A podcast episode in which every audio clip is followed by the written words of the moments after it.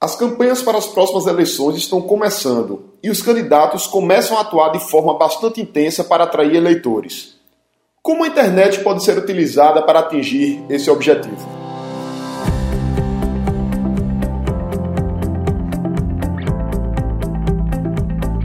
Diga aí, amigo, aqui é Felipe Pereira e seja muito bem-vindo ao Digcast de número 69. Nesse Digcast, nós vamos falar sobre um tema bastante quente que são campanhas eleitorais.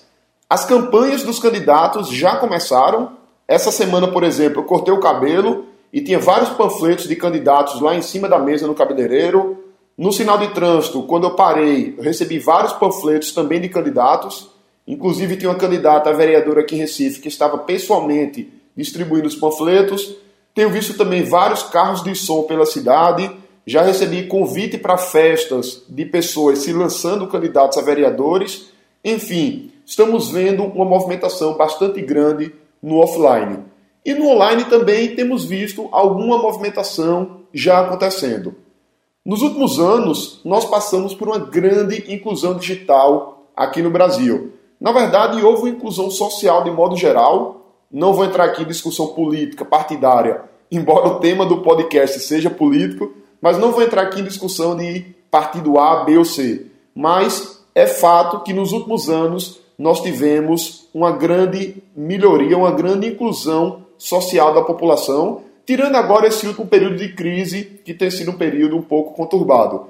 Mas é fato que hoje as pessoas estão com mais acesso a computadores, tablets, smartphones, internet do que há 10 ou 15 anos. E por conta disso, essas eleições serão as eleições mais digitais que nós já tivemos aqui no Brasil. E a internet vai ser uma importante aliada dos candidatos no engajamento do público e na conquista de votos.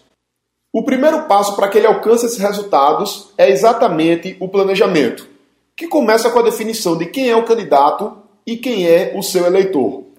Antes de mais nada, um candidato ele é uma figura pública e ele precisa ter cuidado no modo como ele se expressa. Então, de repente, se um candidato tem hábito de falar muito palavrão e o público, os eleitores dele, o público-alvo, não gosta desse tipo de comportamento, é ideal que ele evite esse tipo de coisa.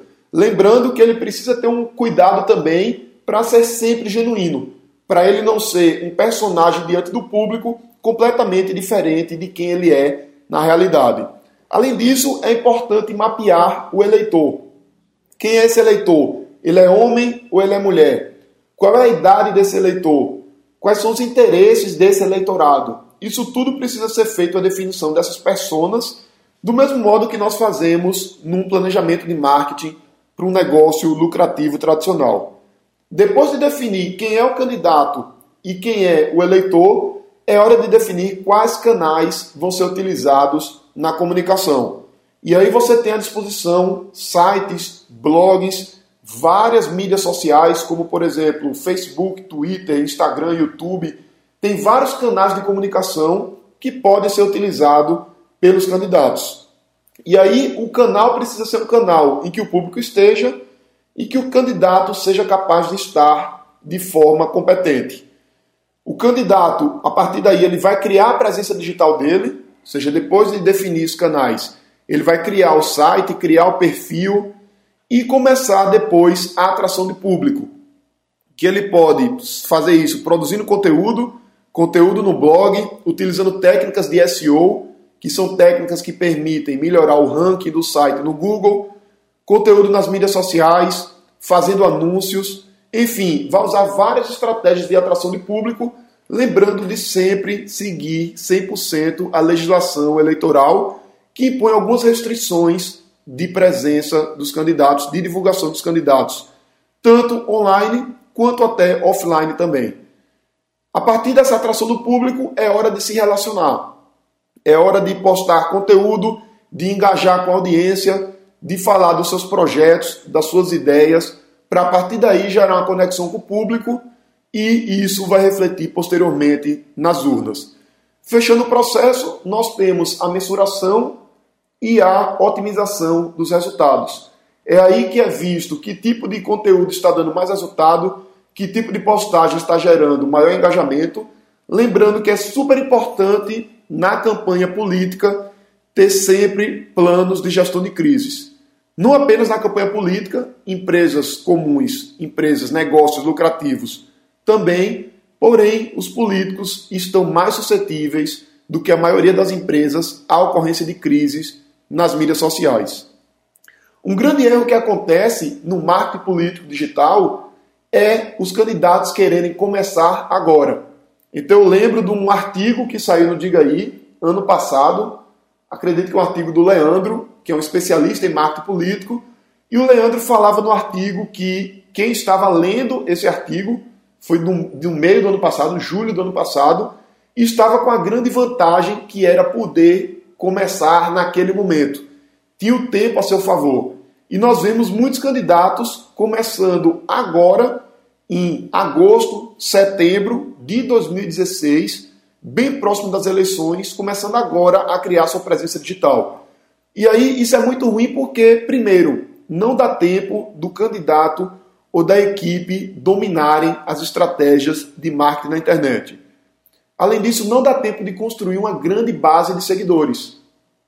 Se o candidato ele tivesse uma página no Facebook sem um objetivo eleitoral direto, uma página do candidato X, do, da pessoa X, na verdade, e viesse produzindo conteúdo, impulsionando conteúdos, postagens durante os últimos meses ou os últimos anos, ele teria hoje uma grande base de seguidores, uma grande base de fãs, e isso teria chance bem maior de se reverter em votos. Outro ponto é que não dá tempo, além de não dar tempo de construir uma grande base de seguidores, não dá tempo de gerar muita conexão com essas pessoas. E além disso, as pessoas que entram hoje e veem o perfil recém-criado visualizam isso de forma bastante artificial. Obviamente que se você não começou um tempo atrás, começa hoje. Quanto mais rápido você começar, melhor. Lembrando que você vai ter problema de tempo para aprender, para construir base e para gerar conexão com a audiência. Então, resumindo, o processo todo do marketing político na internet, ele é bem parecido com o marketing de um negócio tradicional e você vai fazer um planejamento e aí vai definir quem é o candidato, que no marketing de um negócio eu definiria quem é a empresa, quem é o público e quais são os canais. A partir daí eu vou criar uma presença digital, vou atrair meu público, me relacionar com eles e posteriormente fazer a medição e otimização desses resultados. Isso aí você pode analisar relatórios semanais ou quinzenais, e quanto maior a frequência da análise, mais você consegue ajustar sua comunicação e melhorá-la no semana seguinte ou na quinzena seguinte, no período seguinte. Então é isso aí, um grande abraço e até a quarta-feira, quando teremos o Digcast de número 70.